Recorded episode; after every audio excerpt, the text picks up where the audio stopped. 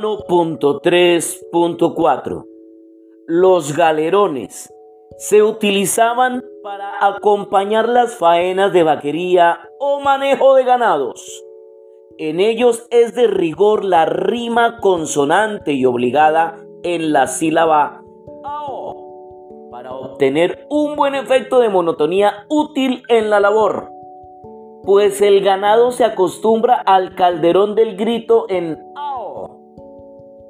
Históricamente sabemos que en las épocas de la conquista y la colonia eran frecuentes en Europa las condenas a trabajos de galeras. Esto es, que por motivos de delincuencia y a veces por razones de índole política y religiosa, muchas gentes que en ciertos casos no eran delincuentes vulgares, sino personas pacíficas y virtuosas, eran condenadas al trabajo de remar en las embarcaciones llamadas galeras. Estas eran movidas por muchos pares de remos que estaban manejados por los presidiarios y obligados a remar sin sosiego a fuerza del látigo. Los galeotes acompasaban su trabajo a cantos monótonos que eran los cantos de galeras probablemente llamados galerones, al pasar a nuestro medio.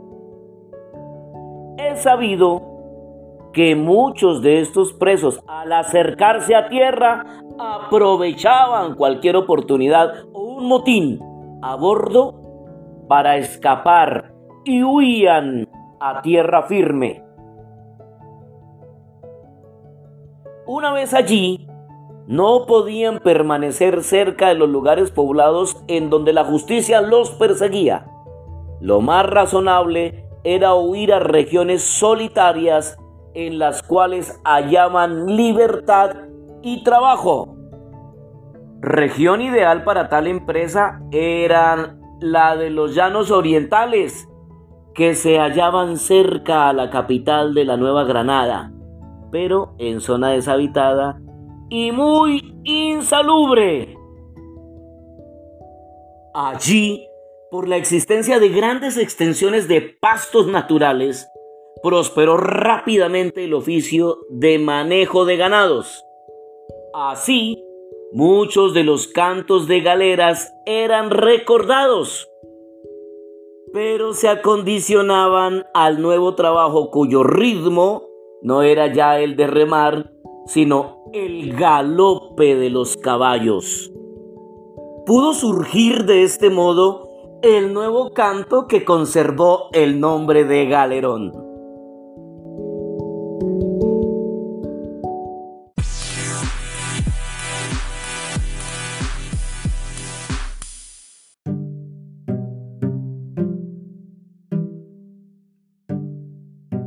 Otra tesis nuestra sobre el particular es la que establece que así como en la Pampa Argentina se llamaban galeras, las comitivas o convoyes de carretas que viajaban a través de esas enormes extensiones, pudieron llamarse galerones los cantos con que amenizaban su viaje.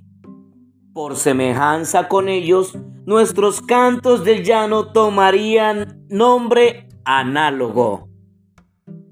Entre los galerones más populares en Colombia está el llamado Ladislao, que es sin duda una variante de la forma romance, como veremos más adelante.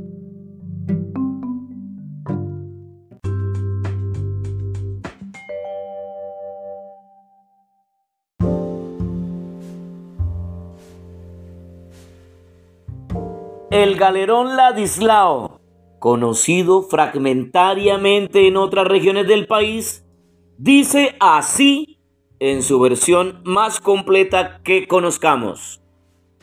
Abro comillas. Yo nací en los mismos llanos y me llamo Ladislao y soy un turpial puelpico y un tigre por lo rayado. Con una soga en la mano y un garrote encabullao, Soy más bravo que un toro y más ágil que un venado.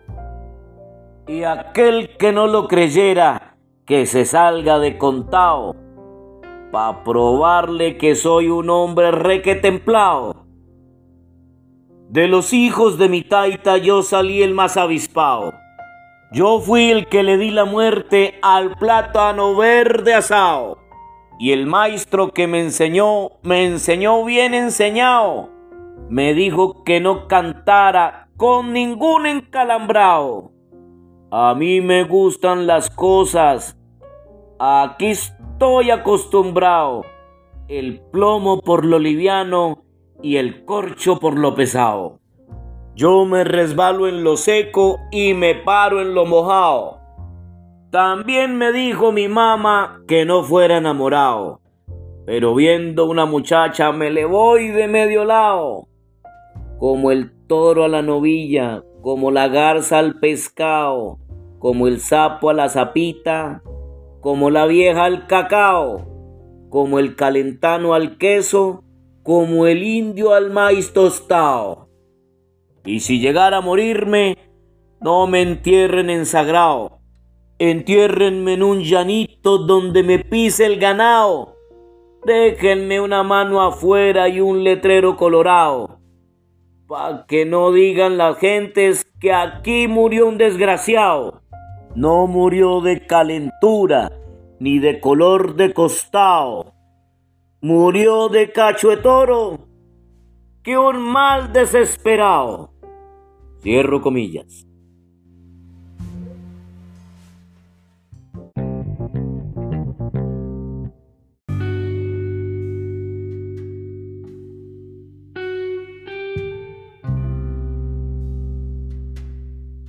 En algunas compilaciones de folclore literario figura como colombiano un galerón llamado, entre comillas, en los llanos del 70, publicado incompleto y con muchos versos del Ladislao, en honor a la verdad.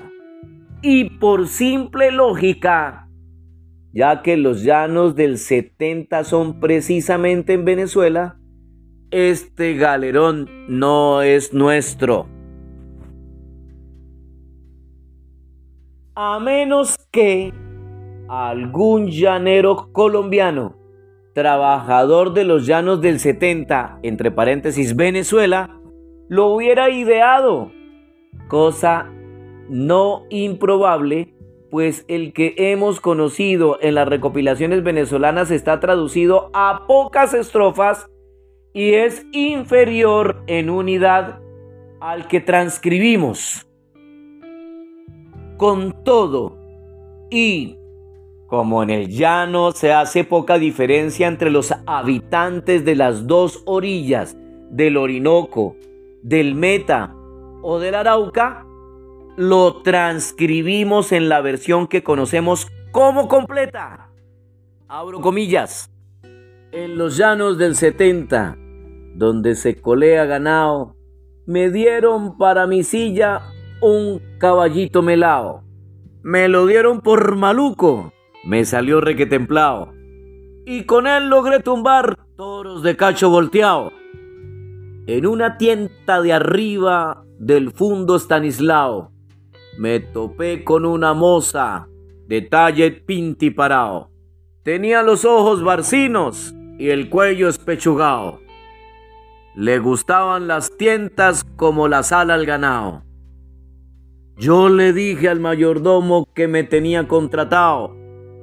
Écheme ese toro afuera del espinazo bragao, hijo de la vaca mora y el toro rabipelao, para sacarle aquí una suerte con esta señora al lado. Al animal me le abrí con todo el trapo desdoblado le saqué 40 lances y lo dejé arrodillado. Lo cogí por la colita y le di contra el cercho. Tres costillas le quebré y le dejé mancornao con los cuartos en las ancas y el espinazo quebrado. El mayordomo me dijo, no me maltrate el ganado. Yo le dije al mayordomo, así se colea ganado. Y el mayordomo me dijo, usted ya vendrá almorzado.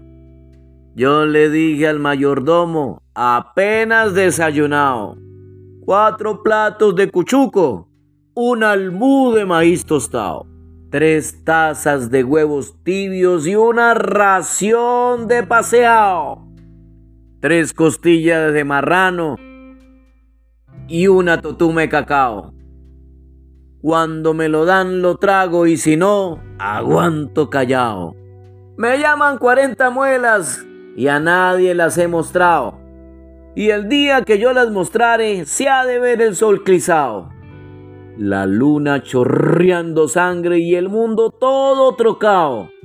Las nubes echando chispas, los cerros envolcanados, las lagunas de para arriba y los ríos evaporados, los astros todos revueltos y el mismo Dios asustado.